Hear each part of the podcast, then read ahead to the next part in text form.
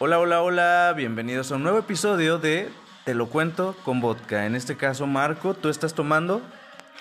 Yo estoy tomando café, gracias, el día de hoy. Cambiaste el alcohol por el café, faltándole a este programa en concepto. Pues sí, pero no me dejan tomar alcohol todavía, así que lo siento mucho. Este capítulo, como se podrán dar cuenta, está saliendo tarde. Ya los temas a lo mejor ya están un poco fríos, pero amiga, es que eh, fuimos a la Bricón y no tuvimos tiempo de hacerlo cuando normalmente lo grabamos, ¿saben? Entonces, para quien no sepan, ya lo explicamos en eh, capítulos anteriores. La Bricón es esta conferencia de eh, dragas. que hay acá en Monterrey, la primera gran convención drag, y pues nos aventuramos y nos fuimos. ¿Y qué te pareció la experiencia de la Bricon?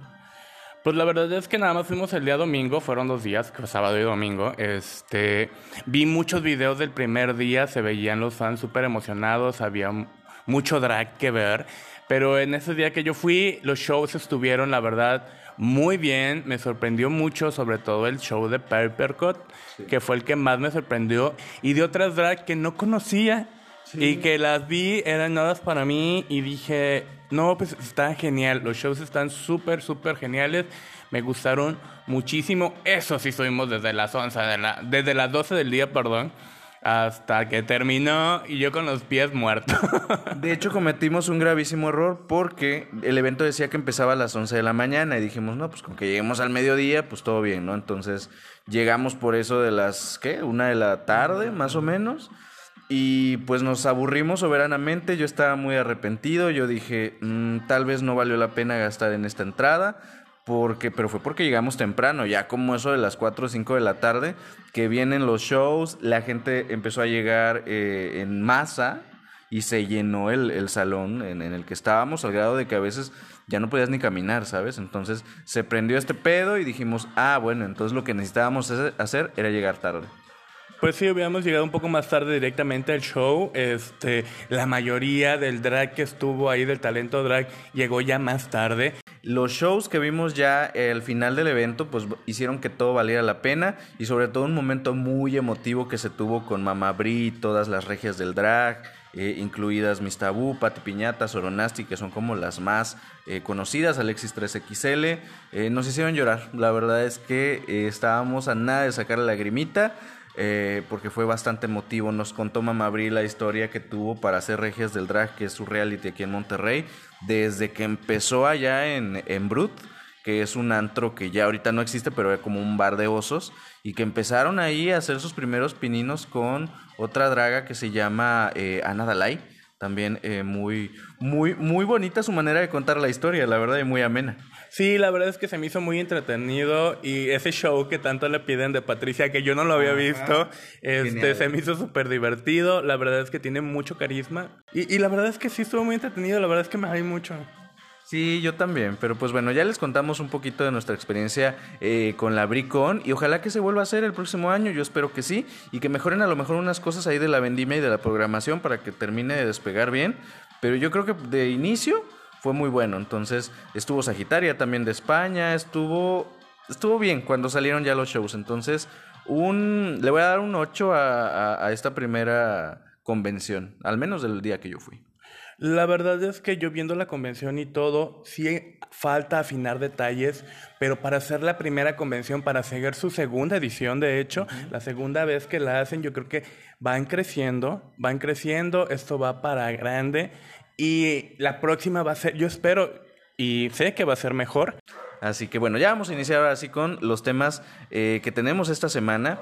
¿Y qué te parece si vamos a iniciar con, eh, pues de lo que todo el mundo está hablando, sigue hablando, a pesar de que ya fue hace poquito más de una semana en los premios Oscar, ya saben, de este eh, impulso, arrebato que tuvo Will Smith hacia Chris Rock, que ya lo comentamos por ahí en un especial eh, de los Oscars, donde por cierto Marco no estuvo, así que sería bueno también que nos contaras tu postura sobre lo que sucedió eh, de ese golpe, así de manera breve.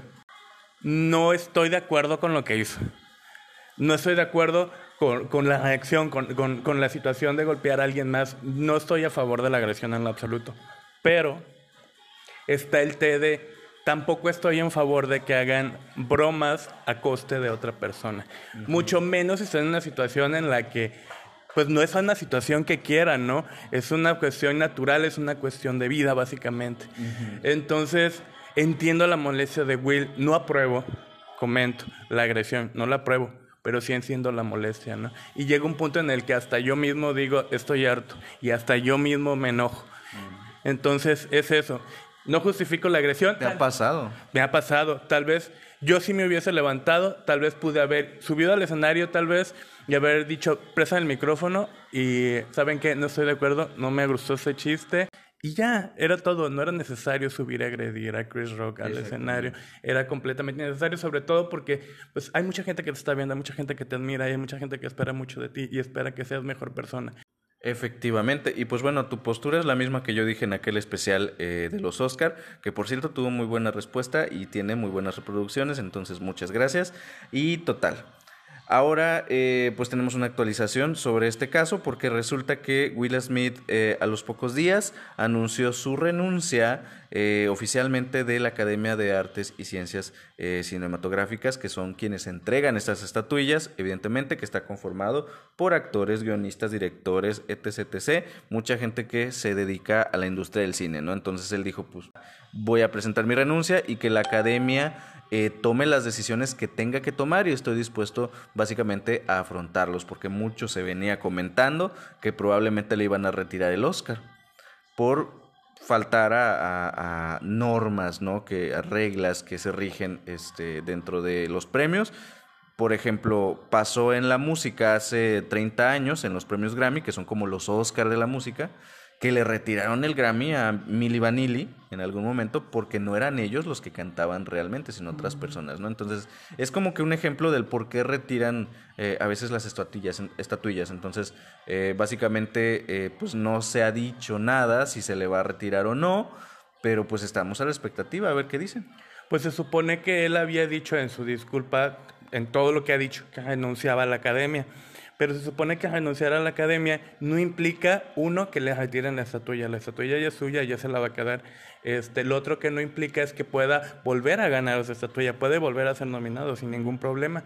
Que puede seguir yendo, puede seguir siendo invitado a los Oscars. Cuando él renunció a la academia, lo único para que no aplica es que ya no tiene voz para futuras películas este, que puedan ser nominadas. Pues ya veremos entonces, seguramente va a haber alguna actualización de esto y pues pobre porque se le está yendo también toda la gente encima, ¿sabes? Por lo menos de la industria de Hollywood, porque ya sabes que el público pues está como siempre dividido, ¿no? Los que sí están de acuerdo con la agresión y los que no. Tal fue el caso de Jim Carrey que dice que le asqueó ese momento en los premios Oscar, eh, que justamente ahorita lo andan entrevistando mucho porque anda haciendo medios por la próxima película de Sonic. Entonces aprovecharon y le pidieron su opinión. Haz de cuenta como a Carmelita Salinas. ¿no? Entonces él dijo, no, pues me sentí asqueado, ¿no? Hay otras personas que han dicho lo mismo, hay otros que han sido más sutiles, como Anthony Hopkins, también Netflix ya decidió cancelar su biopic porque iba a tener una biopic por ahí en puerta y ya dijeron que no, que no la van a hacer, que mejor se van a enfocar en otros proyectos que tengan que ver con la comunidad afrodescendiente, pero que la, la biopic de Will Smith pues ya mira carpetazo y nos enfocamos en algo más positivo, entonces pues sí le está cobrando bastante factura eh, lo que está pasando y ya veremos qué repercusión tiene también en un futuro, ¿no? Pero pues bueno. Total, ahí está el tema y si quieren saber más, más detalles de por lo menos mi opinión, ahí está el podcast de los Oscar. Es una edición especial y lo pueden encontrar eh, en esta misma cuenta, en este mismo canal, digamos. Y pues bueno, una persona con la que ha sido muy comparada Will Smith a nivel Latinoamérica es con el actor Eduardo Yáñez, que aquí en México pues es muy famoso últimamente por ser violento y por estar golpeando reporteros, ¿no? Entonces, ya sabes, a mí fue lo primero que se me pasó a la mente y parece que a todo México. Entonces ya está, está en los memes, hay comparativos y todo el rollo, ¿no? Que siguen, que siguen además. Pero resulta que días siguientes volvió a ser eh, nuevamente tema de conversación, pero porque eh, le tocó interpretar a una mujer trans en una serie de Amazon Prime eh, obviamente una serie en español, una serie latina, que se llama Mi tío y está protagonizada por eh, el hijo de Eugenio Derbez, José Eduardo. ¿Qué opinas al respecto que él esté interpretando a una mujer trans y no una mujer trans? Mira, en muchos sentidos, mientras leía y me empapé de mucho, créanme, leí mucho sobre el tema. Mientras más leía, más me enojaba. Desde declaraciones que ha hecho él en entrevistas hasta comentarios del público donde veo sus puntos de vista y digo, tiene razón, tiene razón, tiene razón. Mientras más leía, más me molestaba y me enojaba muchísimo, como no tienes idea. No es solo el hecho de de que estamos eh, pidiendo, o bueno, el público pide esta este, expansión, que se le dé oportunidad a la diversidad en, series, en programas, en, todos los en todas las plataformas. ¿Por qué no eh, contratar a una mujer trans realmente, no? Y muchos comentarios eran como de, sí, vamos a hacer una serie y vamos a agarrar al hombre más heterosexual que te encuentres para interpretar a una mujer trans para hacer un chiste, porque suena un chiste. La verdad es que es una broma, es una, una mofa, una burla, y realmente, a mí se me hizo realmente ofensivo. Sí, es que en qué cabeza cabe, o sea, no, no hay manera. A mí me da mucha risa porque justamente vi un medio de Televisa, de estos noticieros que tienen su página en Facebook y todo eso, que decía, gran logro actoral para Eduardo Yáñez de interpretar a una mujer trans, pero así como aplaudiendo todo, yo dije, bueno, son las televisoras, se ha venido hablando que las televisoras últimamente la cagan, sobre todo en estos temas, ¿no? Pero se me hace muy interesante porque justo tres días antes eh, teníamos la noticia un poco opacada en los Oscar de que Coda había ganado a mejor eh, película y uno de sus actores ganó a mejor actor de reparto, que es Troy. Entonces, venimos de este tema donde tenemos actores sordomudos que están interpretando a personajes sordomudos y no están contratando, por ejemplo, a alguien que se fue a hacer el sordomudo, ¿sí me explico?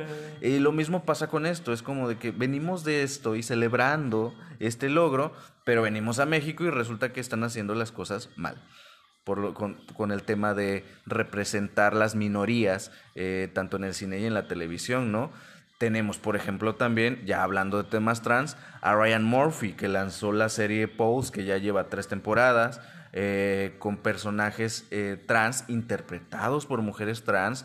MJ Rodríguez acaba de ganar eh, el Emmy, acaba de ganar el, el Golden Glove por haber interpretado a este personaje, siendo ella la primera mujer trans en recibir la, la, estatuilla. Andrew Garfield le entregó el fin de semana un reconocimiento y básicamente la ovacionó. ¿Sabes? Entonces, y aquí en México resulta que no, que tenemos a Eduardo Yáñez tratando de jugarle al trans. Y aparte que falta de respeto también de una persona violenta. Mientras a Will Smith se le están cerrando las puertas, a ese señor le están dando. Fíjate que es curioso porque Eddie Redman eh, no, no hace mucho se disculpó. la chica danesa. Se disculpó y dijo que lamentaba haber hecho el papel de la chica danesa. ¿no? tenemos estas perspectivas actuales donde estamos dando foco y estamos dando oportunidad a que las, personas a que las personas conozcan realmente el tema de raíz. Pon tú, este, Eddie hizo un buen papel, independientemente de todo, hizo un buen papel, fue una buena actuación. Se centraron en lo que era, en el personaje, en su vivencia. Tenemos a Eduardo Yáñez aquí con, ay Dios, yo les contaré el argumento de la serie. Ya más o menos la vi. Bueno, resulta que a grandes rasgos, según lo que yo entendí, era un hombre rockero, súper heterosexual, que se casó, este, se dejó con su esposa, tenía una hija. ¿O sea, le copiaron a la Casa de las Flores? Bueno, no sé, porque básicamente no, conozco ese argumento y este y empezó a odiarse como hombre y decidió eh, educar a su hija como era correcto y darle una madre. Entonces vamos a, a, lo inicial. Lo inicial, las mujeres trans toda su vida han sabido que son mujeres. O sea, no es como de, de repente yo de adulto me di cuenta que odio ser hombre y... Bueno, algunas sí les pasa, pero pues normalmente siempre está como ahí inconscientemente. sí, pues es que yo, yo soy gay de toda la vida, o sea, no, no, no lo decidí a los 20 No es una decisión. No es una decisión, era algo que estaba ahí, siempre ha estado ahí, y yo siempre lo he sabido, ¿no? Pero es que esta perspectiva te la ponen, yo siento errónea, porque ni siquiera es el hecho de, de que te lo muestren, o bueno, no, no, ha salido la serie ni la he visto, pero el argumento... Ya salió, ya salió, y fíjate que sí estuve viendo eh, de qué se trata con Christoph, eh, que tampoco es que me agrade Christoph, pero dije, este me lo va a facilitar porque no me pienso echar la serie, básicamente. Y sí, es, está raro, o sea, y me sorprende de Amazon porque a ver, lo esperaría yo de una televisora, ¿sí me explico? Y, y no me causaría tanta sorpresa. Pero viene de Amazon. Ahora, habrá que ver también qué personas están involucradas en el proyecto, porque al ser un producto eh, que no es, vaya, de anglosajón, donde no está la gente directamente de Amazon haciéndolo, sino las personas de acá de Latinoamérica, capaz que está alguien de Televisa o TV Azteca detrás. Y dudo mucho que el señor se haya detenido, si quiere hablar con una persona trans sobre... Ni lo vemos, ¿eh? No, ni lo veo haciéndolo, ¿no?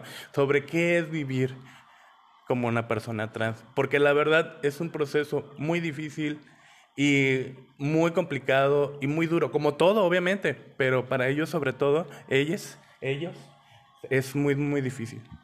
Exactamente, pero pues bueno, total, lo correcto sería que contraten a personas que realmente son una minoría para interpretar a estos personajes. O sea, en este caso, personas trans. Y es eso, nada más. No es tan difícil, hasta pueden descubrir talentos si ustedes quieren. Ahí está Daniela Vega. Lamentablemente Isabel Torres es un ejemplo que triunfó eh, como actriz, ahorita se nos fue, pero logró su sueño de ser actriz. Entonces, ahí están, ahí están las personas, solamente es cuestión de que quieran y, y no tomen estas malas decisiones, ¿no? Vamos a continuar con temas complicados, con temas difíciles y seguimos con esta temática trans porque aparte tuvimos la semana de la visibilidad trans, ¿sabes? Y en el marco de esta visibilidad tuvimos dos mentadas de madre. La que ya conocemos, que fue la de Eduardo Yáñez, y ya la comentamos. Eh, y también en la política, ya en temas más serios, digamos en un enfoque mucho más serio, eh, la Cámara de Diputados se vio envuelta en una polémica porque resulta que eh, uno de sus miembros, que es Gabriel Cuadri, a quien todos recordaremos, porque en aquel año 2012, cuando ganó el presidente Peña Nieto, eh, pues él también estaba postulado, ¿sabes?, a la presidencia, eh, pero con el tiempo, en los últimos años y ya en otro partido, pues básicamente nos ha dado a relucir pues su postura en cuanto a los temas de eh, trans y también en cuestiones de diversidad LGBT, etc. Siendo una persona pues bastante conservadora que siempre está en contra de nuestra lucha, ¿no? Este, en este caso, pues a la comunidad trans sí le ha tirado muchísimo. Ha estado tratando de frenar eh, reformas eh, para las infancias trans, por ejemplo. Él está en contra de los derechos hacia las infancias trans por temas que básicamente no entiende y que no quiere entender porque él está bajo este concepto conservador. Yo sé que es complicado. Se armó todo un desmadre en el Congreso porque resulta que tenemos, yo no sabía, debo de confesar, a dos eh, diputadas, justamente que son mujeres trans, que fueron las que levantaron la voz eh, en contra de lo que el señor estaba proponiendo, ¿no? Que era de frenar los derechos a las infancias trans. El punto más álgido fue cuando el señor se refirió a una de las diputadas como en masculino, ¿sabes? Como señor. Y pues básicamente eso es considerado pues transfobia, ¿no? Lo hemos comentado aquí en muchas ocasiones. Es que suena más bonito cuando lo cuentas como chisme. a ver, cuéntamelo como chisme. Suena más entretenido, pero es serio, señores, es serio. No, le prestando mucha atención al tono. Pues resulta que estaban en plena sesión comentando la Ley General de Salud Mental. Estaban hablando sobre prohibir que los padres y tutores tomen acciones o decisiones para procedimientos en niños y jóvenes trans. O sea, es eh, prohibir procedimientos a tutores y padres. O sea, te quedas así como de, bueno, un niño no puede tomar la decisión, pero si estás con tus padres y tus padres están de acuerdo, ya dependiendo de la, de la familia, de los padres, de la situación, se toman las, las acciones que, que crean convenientes, ¿no? Dentro de cada núcleo familiar. Estaba él exponiendo esto cuando la diputada Sandra Luevano, una de las diputadas trans de Morena, refutó lo que decía el señor Cuadri. Eh, en el video que aparece, o los videos que vi en internet, no aparece, porque se ve cortado, ningún insulto de parte de la, de la diputada Luevano, pero este, le comenta al diputado que no sabe lo que está diciendo, porque lo que dice el diputado es, es que no pueden tomar acciones si la mayoría de los adolescentes ya en adolescencia terminan aceptando su sexualidad cromosómica. Y yo así como de, cuando dices la frase terminas aceptando, lo primero que viene a mi mente es como te asignaste. Sí. Te asignaste en tu lucha y terminaste dejándolo así. Y sufres, porque te puede dar depresión, te puede dar lo que sea, ¿no? Que tiene que ver con salud mental. Sí, y literal, eso lo en el video lo ves tal cual como lo está diciendo. Y yo así como de cómo termina resignándote es lo que me estás diciendo. Y yo sí me molesté, entonces se levanta la, la diputada Levano y dice, es que no sabes de lo que estás hablando. Y no sabe. Y tú tienes familia, tú tienes hijos y ahí se cortan, ¿no?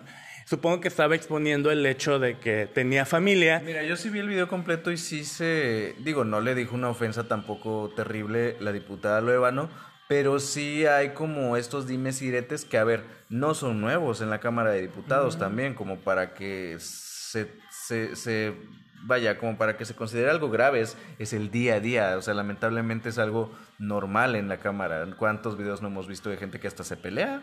A golpes. A golpes. Bueno, después de eso, eh, de que se estuvieron dando los dimes otra diputada cisgénero, no me acuerdo el nombre de la diputada ahorita, se levantó a decir que le solicitaban al diputado una disculpa porque era una grosería referirse de esa manera a una mujer transgénero, porque una mujer transgénero es una mujer que decidió serlo y ya es una mujer en todo derecho en México. Entonces, que era una grosería decirle señor, porque fue lo que le dijo, y literalmente se escucha cuando le dice, este señor. Y le pidieron que diera una disculpa, sí la dio, pero la diputada no estuvo conforme. Entonces, y la diputada María Clemente dice, ¿saben qué? Sometamos a votación a juicio al señor este, y hay que sacarlo de la Cámara, ¿no? Incluso eh, quitaron a Santiago Krill, que estaba como encargado en turno de, de la Cámara como no, es, no, no, no, accedieron a esto, tomaron el, el, el, podio y lo quitaron, literal, lo levantaron y es como de quítate, vamos a tomar esto hasta que lo saquen. ¿No? No estaban de acuerdo, se tomó este, la decisión de hacer una pausa en la sesión, una pausa. Pues no se puede tomar una decisión así, no se puede sacar al señor. La mayoría estuvo de acuerdo en que no se le sacara, el señor ya se había disculpado y como consecuencia la diputada Mariana María Clemente, que fue la que encabezó más o menos el como meeting que hicieron, el pequeño meeting, eh, se salió de Morena y se postuló como diputada independiente. Sí, porque justamente decía que estaba también teniendo una falta de apoyo sobre el tema por parte del partido, en este caso que es Morena, entonces se convierte ahora en una diputada independiente y pues también, pues es que es Morena, digo, también ya sabemos, ¿no? Sí, sí, sí, sí. O sea, hay cosillas ahí, pero se me hace curioso porque si no me equivoco también Lueva no pertenece a Morena, ¿no? Sí, sí, sí. Ella también se salió. ¿También se salió? Sí, porque yo nada más había visto que solamente la, la diputada María Clemente sí, salió. se salieron las dos y pues también eso habla mucho del partido que por sí ya está muy manchadito, pero pues bueno, total. Eh, ¿Son importantes las infancias trans? Sí, se está trabajando mucho en el tema en los últimos años eh, también y se han encontrado eh, con, muchas, con muchos impedimentos, en este caso, pues políticos que tratan de frenar esta situación. yo sé que es complejo cuando hablamos de infancias porque normalmente, y es el argumento que dicen todos, es como que con mis hijos no te metas, ya sabes, hashtag, con mis hijos no te metas, ¿no? o deja a mis hijos en paz. Este, pero pues bueno, no sé si ustedes ya tuvieron la oportunidad de ver, yo creo que sí, obviamente, Euforia, que la hemos comentado acá. En la primera temporada, justamente, se da un caso con. Em, de una infancia trans. Entonces, más o menos vean ese capítulo. es en la primera temporada, donde cómo empieza desde, eh, desde su infancia a tener como pues esta inconformidad sobre su cuerpo, básicamente como sentirse una mujer, una niña encerrada en el cuerpo de un niño, ¿sabes? Y sus papás, eh, bueno, en este caso creo que fue su papá, no la mamá, pero su papá le, le ayuda a hacer este cambio de género desde los 10 años, ¿sabes? Entonces, eh, creo que le, le, pasó también a Daniela Vega, la chilena, ya hablando de un caso de la vida real, que sus papás le ayudaron a transicionar. Eh, ya veremos a ver qué pasa con este caso y también estar siguiendo a las diputadas porque ellas pues están eh, claramente en una lucha y qué valientes también de su parte eh, el estarse enfrentando a estos pues estos monstruos, ahora sí, que de la política, ¿no? Santiago Krill es un fósil ahí, o sea, güey, no mames. ese señor existe desde que tengo memoria, ¿no? Y sigue ahí. Y, y, que llegaran unas mujeres trans a levantarlo de la silla, pues sí es bastante, bastante fuerte y muy de aplaudirse y muy valiente de su parte, ¿no? Entonces, felicidades a las diputadas y pues más respeto. Ahora sí que dijera Guajardo, respétame tantito. Sí, la verdad, al final de cuentas tenemos voz, tenemos voto, somos ciudadanos, somos personas, somos humanos. Entonces, eh, yo creo que todos, todos, todos merecemos respeto desde esa perspectiva. Efectivamente. Y pues bueno, ya vamos a pasar a otro tema, eh, muy fuerte también, pero tal vez más digerible, tal vez más ameno. Porque Ezra Miller, el actor que interpreta a The Flash en el DC Universe, que yo no sé si sigue siendo DC Universe, estamos por descubrirlo, y que tiene en puerta eh, la película en solitario de Flash, dirigida por cierto por Andy Muschietti, que nos trajo las películas de It. Comentábamos hace unas semanas que tiene un atraso, pero pues bueno, mira, esto no ha sido impedimento para que hablemos de su protagonista, que resulta que se le metió el síndrome de Will Smith y Eduardo Yáñez y también se nos puso violento ahí a agredir a la gente en Hawái. Eh, Tú nos contarás mejor el chisme. Bueno, según vi, leí, es que en todo hay muchas versiones, algunos cambian algunas cosas, otros cambian otras, y la verdad es que no sé cuál es la fuente original o, o cuál sería más acertada, pero lo que se comenta es que pues había, él estaba en un karaoke en Hawái Estaban eh, una chica en el micrófono cantando una canción y pues al parecer mm, no sé, se molestó el señor, no sé cuál sea la molestia, empezó a gritar, a decir eh, improperios, groserías e insultos y se subió y le quitó el micrófono, ¿no? Al final. Después dicen que agredió, eh, o bueno, Literal el comentario fue, se le fue encima, se le abalanzó a alguien que estaba lanzando los dardos. Algunos dicen que era un chico, otros dicen que era, que era una chica. No sé cuál sea la versión correcta, pero se abalanzó sobre otra persona. Fue detenido por alterar el orden público y por acoso. Esos fueron los cargos que se le amputaron y salió con una fianza de 500 dólares. Eh, no es la primera vez que Ram Miller nos demuestra este tipo de acciones. Ya lo había hecho hace un par de años, no sé si dos o tres, yo recuerdo que había agredido a una fan también, este, de manera física, eh, en una convención eh, de cómics y estas cosas, pues como, él está interpretando a Flash. Yo no sé por qué no lo están cancelando realmente, porque si tú te das cuenta está la noticia, pero está como muy leve, o sea, no es como por ejemplo Will Smith. Y más en Hollywood, que se dan estas, estas noticias y es como de que los estudios, por ejemplo Disney, eh, despidió a Gina Carano por hacer comentarios sobre el holocausto, o sea, sobre estas cosas que no son correctas, ¿sabes? Y no veo que Warner esté tomando acción. Bueno, pues tampoco se tomó mucha acción contra el patriota de la serie de, The Boys, ¿no? Ajá, es verdad. La, este, la, tercera temporada ya está en puertas, o sea, básicamente ya casi la estamos viendo. Es como mejor nos, nos, nos, hacemos de los oídos sordos porque ya está hecho. A lo mejor si estuviéramos por grabarlo, pues contratamos a otro como a Johnny Depp. Sí, exactamente. Entonces ya como que te queda, ya están las cosas hechas, no puedes hacer otra cosa. O como en México, este, las cancelaciones que hubo antes de la más draga y que después ya estaba grabado, ya que qué haces, ¿no? Ya está ahí, se tiene que sacar el producto, ya está hecho. En el caso de Arla, pues sí, todo ha, quedado así como que muy por debajo del agua, muy a pesar de los antecedentes. Inclusive a la fecha, casi todo lo que se dice sobre la situación son meras especulaciones, porque hasta donde yo sé, Miller nunca salió a desmentir ni a decir nada, y tampoco salieron las personas que... Ni la vez pasada. No, ni la vez pasada. Entonces, pero sí ya tiene sus antecedentes, digo, lo detuvieron alguna vez por eh, portación de marihuana cuando estaba grabando las ventajas de ser invisible. Entonces, uh, ah, cuando todavía era como un mega infarto que trajese marihuana, digo, actualmente ya nadie te dice nada, pero en ese entonces pues sí era como mal visto, ¿no? Por decirlo así, y tiene todos, eh, eh, tiene esos antecedentes y pues, otros que tal vez no les conozcamos por ahí.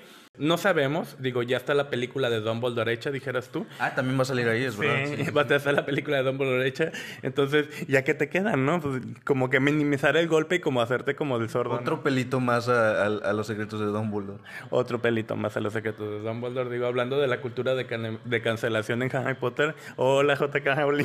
Empezando por ahí. Pero pues, bueno, total. Eh, claramente hay un problema con este actor claramente hay un problema y claramente no está yendo a terapia. ¿Sabes? O a lo mejor sí, no está funcionando, no sabemos, pero de que necesita ayuda, necesita ayuda. Que es curioso porque él sufrió mucho este bullying de niño.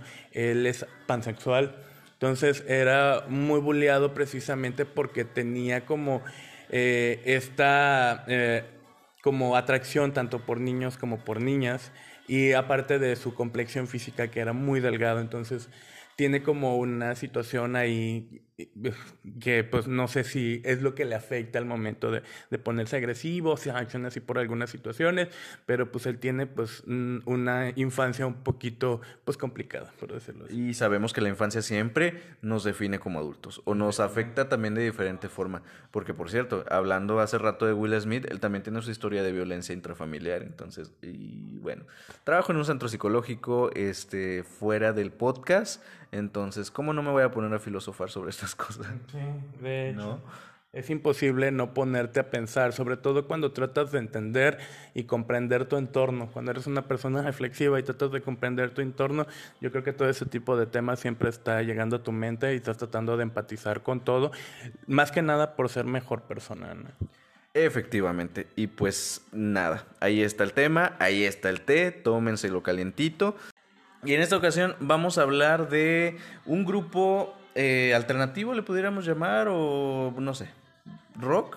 No sé cómo lo consideremos, tal vez pop rock, eh, pero muy icónico, que es eh, Coldplay, que ya tiene, pues, saben, décadas de trayectoria, que se presentó en México. Y fue noticia desde que llegaron al aeropuerto porque Chris Martin, el, el vocalista, pues muy sencillo, oye, o sea, en el aeropuerto la gente lo estaba recibiendo y él muy ameno de que sí, este, platícame, cuéntame más, la foto, quiero hacer un cover de, algo en español, ¿qué me recomiendas? Siendo sencillo, ¿no? Y me dio mucho gusto verlo. ¿Tú qué opinas de, de Chris y su llegada? Son muy queridos, ¿no? Porque siempre han sido muy humildes, siempre han estado ahí con sus fans, siempre llegan súper carismáticos, siempre se portan a la altura, siempre están ahí dando autógrafos, este, fotografías.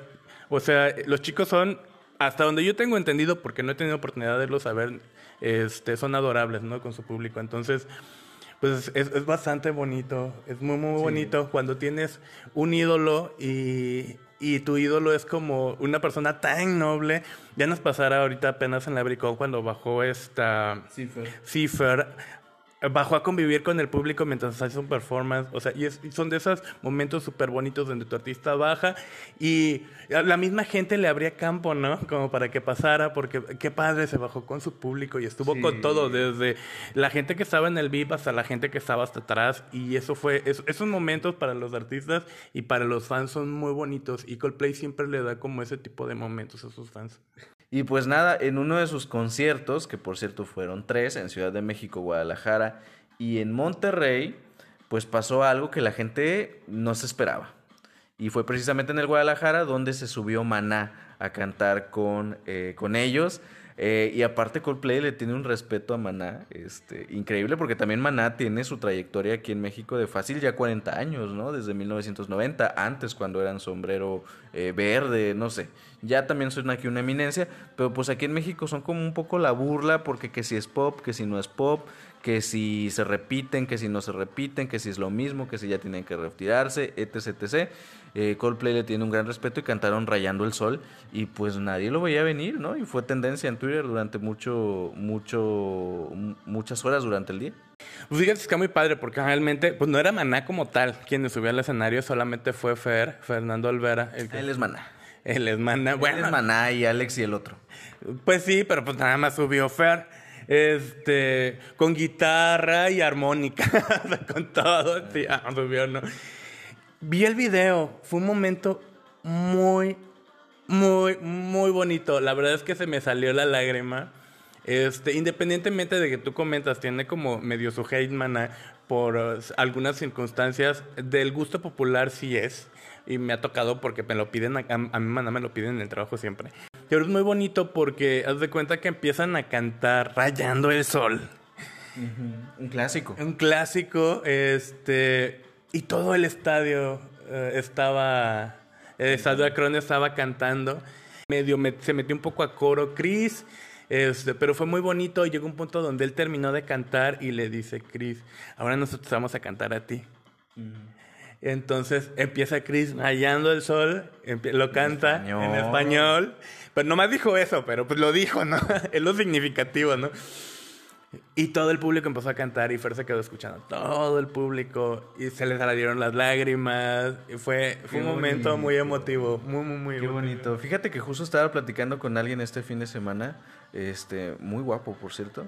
Eh, que, que, que quién no se sabe una canción de Maná, güey. O sea, como que es que tiene sus haters, pero también los haters, si les ponen eh, es a estos que critican el género de Maná clavado en un bar a las 3 de la mañana, o oye mi amor, güey, la gritan.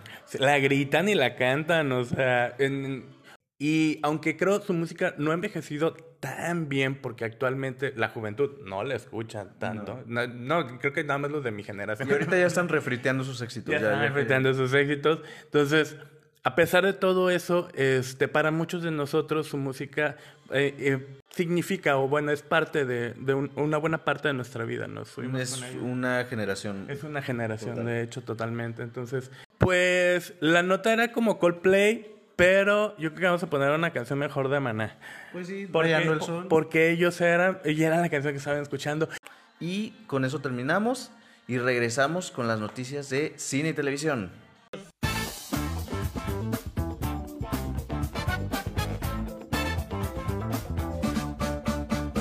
Bien, vamos a iniciar esta bonita sección con mi opinión sobre eh, la nueva película de Sony en colaboración, entre comillas, con Marvel, eh, de Morbius, que está protagonizada por Jared Leto, en este segundo intento de eh, conquistar al público del cine de superhéroes que pues no sé si lo está logrando, yo veo opiniones divididas en cuanto a la audiencia, que hay quienes sí les gusta, quienes no, yo ya la vi y pues miren, mi opinión sobre la película es que sí es una película mala. Digo, la crítica eh, tuvo una respuesta bastante negativa, de las peores en la historia. Pero he visto cosas peores. Yo creo que era más justo la expectativa que se tenía sobre la película que, pues cuando la expectativa es muy alta, pues de repente la ves y no cumple con estas altísimas expectativas, que pues hace que la veamos mala. Y sí, sí es mala. La verdad es que tiene muchos errores, pero insisto, no es la peor. Eh, le falta desarrollo de personajes, el villano no está bien desarrollado, otros personajes secundarios que yo sé que son secundarios tampoco tienen una razón de ser eh, de peso, ¿sabes? Eh, como que siento que falla mucho en eso, se siente apresurada, se siente una película vieja, se siente como estas películas que sacaban de superhéroes a mediados de los 2000, incluso el tono. debo reconocer que Jared Leto sí está espectacular, él está bien, yo creo que él cumple con, con lo que le dieron, sé que hay una maldición de que todo lo que toca últimamente fracasa, eh, ya sea en la crítica o en taquilla, pero eh, él lo hace bien, fíjate. Trató de, prepararse, pero es más bien el guion y la dirección y, todos estos recortes que tuvo que hacen que la película en sí sea un desastre. Por lo menos no me dieron una película de comedia como Venom, por lo menos tiene un tono serio y eso se lo puedo agradecer, pero sí tiene muchas, muchas inconsistencias y no, no funciona. La verdad es que no funciona. Medio igual, o sea, no es una película que volvería a ver. Eh, no sé cómo le van a hacer para tratar de incorporarlo al, al UCM, porque otra de las cosas que tiene que son defectos muy grandes es que tratan de que encaje con el universo eh, ya planteado por Marvel y siento que se cuelga demasiado de Spider-Man pero de una manera absurda, porque incluso hay unas escenas postcréditos que no tienen razón de ser. Es como para decir, miren, esto tiene que ver con Spider-Man, corran la voz de que tienen que venir a verla, solamente se están colgando. Entonces, pues a ver cuál es el futuro de este personaje, pero por lo pronto esta película, lamentablemente le voy a tener que dar eh, dos estrellas. Ya veremos, ya veremos qué sucede. Dos estrellas para Morbius. Otro estreno que sí tuvimos y que sí está 100% ligado al MCU es de la nueva serie eh, a través de Disney Plus. En esta ocasión eh, de un personaje nuevo. Es una eh, serie de origen, se llama Moon Knight. Está protagonizada por Oscar Isaac, este actor guatemalteco, a, quien conocimos en la última trilogía de Star Wars como Paul Dameron, que aparte él ya había hecho Apocalipsis en X-Men pero digamos que Star Wars le dio como este, este reconocimiento mundial. Bueno, total, llega esta serie, está muy buena, eh, tuvo un inicio bueno, me gusta cómo jugaron con este trastorno de personalidad múltiple y lo llevaron a, a, esta serie con un personaje eh, complejo, eh, con un personaje que te transmite el no saber lo que está pasando y tú como espectador tampoco sabes. Eh, y estoy muy emocionado por el siguiente capítulo y ya quiero saber qué dirección va a llevar la serie. Para mí fue un gran arranque. En la serie, en el primer capítulo, te muestra lo que está viviendo el personaje principal y como él no sabe lo que está pasando, obviamente el espectador tampoco lo sabe. A mí me gusta mucho este tipo de, de situación donde todo conforme el, el, protagonista va descubriendo las cosas, tú también las vas descubriendo. O sea, no sabes algo antes que él, uh -huh. sino que todo lo vas viviendo con él. A mí ese tipo de, de secuencia me gusta mucho a mi perspectiva, me gustó. Me gusta lo que está haciendo el actor, me gusta lo que está haciendo la dirección. Entonces, hasta ahorita, muy bien. Ya veremos cómo evoluciona la serie y aquí lo estaremos eh, comentando seguramente ya que termine para darles una impresión pues ya general, ¿no? Ya saber si fue buena, fue mala, medio, qué sé yo. Ya veremos qué pasa. Warner Bros. Anuncia en colaboración con HBO eh, Max eh, una nueva serie original ya rumorada desde hace tiempo precuela de It, eh, de, la, de, la, famosa obra y debo decir mi libro favorito de Stephen King. Eh, y ahora ya es una realidad, ¿no? Con esto de estar lanzando producciones nuevas. Ya vimos que le fue bien a Peacemaker, ya vimos que vienen unas series también spin-off de Batman. Y en esta ocasión pues dijeron, vamos a retomar este proyecto, pero ya no lo vamos a hacer película como se venía rumorando, lo vamos a hacer una serie y vamos a explorar... Es, se supone todos estos interludios que trae el libro que no se proyectaron en las versiones eh, más recientes de cine. Así que pues ya veremos a ver cómo avanza la producción, porque hasta ahorita solamente está ahí, pero pues no se ha iniciado totalmente, no se ha iniciado con nada, ¿sabes? No se sabe si hay director, no se sabe quién es el guionista, no se sabe nada, es un proyecto ahora sí que en desarrollo. Y pues ya veremos a ver qué información llega después, eh, más adelante, de esta nueva producción, esta nueva serie de HBO Max en conjunto con Warner. Netflix, otro estudio de streaming que ha sido eh, muy famoso por sus series originales precisamente, tiene una de las series más exitosas en los últimos años que es de Umbrella Academy, está a punto de estrenar su tercera temporada. Ustedes saben, está protagonizada por el ahora Elliot Page, pero que la inició cuando todavía era una chica, que era Ellen Page. Entonces se filtra esta imagen de Elliot eh, y pues la gente tiene mucha expectativa para ver de qué manera se va a llevar el personaje ahora que se trata de un varón. Sí, es curioso porque yo la serie la dejé, dejé la primera temporada, la vi hasta el final, este, pero tuvo muy mala crítica, así me quedé un poco picado por saber qué es lo que sucedía después, pero ya ven, pasa eso con las series de que tardan tanto tiempo en sacar la segunda parte que uh -huh. llega un punto en el que pierdes el interés. Exacto. Por, por el tiempo, ¿no? El, el tiempo te hace perder el interés. Ya no la tomé, pero pues ya estaremos viéndola. Y ahora otro estudio que también está haciendo ahí todo lo posible por despegar eh, y que le falta mucho por despegar porque no tiene mucho contenido original es Paramount Plus. Pero acaba de tener ahora sí que su primer acierto porque ha tenido puros desaciertos. La serie de iCarly eh, fue pues tuvo un recibimiento frío, ¿sabes? Eh, pero en esta ocasión sí les fue muy bien porque adaptaron el videojuego famosísimo de Xbox, Halo eh, y fíjate que ya su producción más vista, digo, no lo tenían difícil, como acabo de comentar, pero pues ya es como para celebrar, ¿no? Está recibiendo muy buena crítica, yo vi en redes sociales las reacciones y les está gustando mucho. Eh, pues yo ya no soy de esa generación de juegos, debo decir que para entonces yo ya no jugaba videojuegos, pero mi sobrino sí, entonces sé, de qué trata, sé de qué va, y yo creo que a ellos les estaré preguntando eh, qué les pareció esta serie. Bueno, en mi caso yo nunca he sido de juegos del estilo de de Halo, la verdad es que siempre lo intenté jugar y siempre me mareo. Ah, es la verdad. Ya estabas grande también. Sí, ya, ya uno anciano se marea. No creo que la vea porque realmente, pues, yo no consumo videojuegos y estoy, yo sí, completamente, completa fuera de tema. Yo también, pero pues bueno, qué bueno que les está gustando a los fans de esta franquicia. Y pues nada, con esto cerramos ya los temas de cine y televisión y vamos a regresar con las recomendaciones.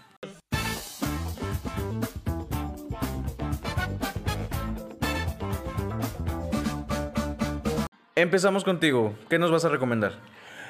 Eh, bueno, ahorita Netflix está apostando mucho por el anime, eh, todos lo sabemos, ha metido mucho anime en su catálogo y uno de estos animes eh, se llama Periodo Azul. El anime está muy interesante, habla de el protagonista que es un estudiante, Yatora Yaguchi, que un día ve la pintura de una de sus compañeras y se inspira para un proyecto que tiene él. Al hacer el proyecto, el proyecto es reconocido por la maestra de arte y se le invita a participar. Una compañera lo invita a participar en el, en el club de arte. Y entonces él descubre esta pasión que tiene por, por expresarse a través de la pintura. Y la serie básicamente relata esa lucha entre eh, el talento y el esfuerzo. Porque hay personas que tienen talento nato y lo tienen de inicio, y hay personas que tienen que luchar para lograr lo que desean, sus sueños. Entonces, este personaje en particular carece de talento por sí, pero muestra toda su lucha y la lucha que tiene con las personas con talento. Otra de las temáticas importantes de la serie es que hay una chica trans eh, amiga de, del protagonista que es quien la invita precisamente a pertenecer al club de arte y eh, pasa algunas situaciones ahí, que vivencias que se, que se suscitan al ser una persona trans, le da ahí también como un toque en particular, hablan mucho sobre el cuerpo y la aceptación a sí mismo, ¿no? La serie está muy buena, se la recomiendo 100%, la verdad me gustó mucho, la que terminé en un día, así que ahí se las encargo, Netflix, Periodo Azul. Muy bien, mi recomendación en esta semana va a ser eh, musical. Eh, ya tenía mucho que no hacía una recomendación musical y pues bueno, he estado escuchando mucho a María Daniela y su sonido láser eh, últimamente, sobre todo cuando estoy en medio del tráfico, hace que sea más llevadero. Ustedes conocen a María Daniela desde los años 2000 con esta canción que fue Miedo, que si Duri Duri, que si Pobre Estúpida, eh, bueno, qué sé yo, son canciones que algunas tienen un tono pues serio, pero ahora sí que es de este género que nos gusta eh, bailar y sufrir al mismo tiempo. Eh, así que eh, pone muy de buena. Si usted está estresado en medio del tráfico enojado por lo que sea, escuche a María Daniela y va a ver cómo se va a poner de buenas. y pues nos estamos viendo aquí la siguiente semana. Sí, nos estamos viendo aquí la siguiente semana. Esperemos que haya buenos temas. Esperemos este, que les guste todo lo que hacemos y nos sigan escuchando, por favor. Este, saben que aquí este, toda la gente es bien recibida, sus comentarios son bien recibidos. Pueden este, escribirnos en nuestras redes sociales, ahí en em, Instagram. Y nos encuentran en Instagram y bueno, este, por ahí estamos leyéndolos y ya próximamente y seguimos eh, en YouTube, por ahí andaremos. Qué nervios, la verdad que nervios, pero sí, eh, ya vamos a empezar a preparar todo lo de YouTube, así que pues ya nos a estar viendo las caras, qué nervios. Ya nos van a ver que por ahí ya hubo una prueba, porque por acá a mis ojos salen un medellito de Anika Leclerc, ya vayan a buscarlo en la, en la Bricón, gracias. No, pero bueno, eh, agarraré mi mejor ángulo este, cuando tengamos nosotros nuestro canal y pues... Ay, por el amor de Dios, si van a ver el video de Anika Leclerc, se ve bien, hasta se ve guapa, mi amiga. Ah, bueno, es que eso no se puede negar, pero podemos vernos mejor todavía. Pero bueno, total. Nos vemos aquí la siguiente semana. Te lo cuento con vodka. Ya saben, tiene una cita. Mi nombre es Héctor. Yo soy Antonio. Hasta la próxima semana. Bye bye. Bye.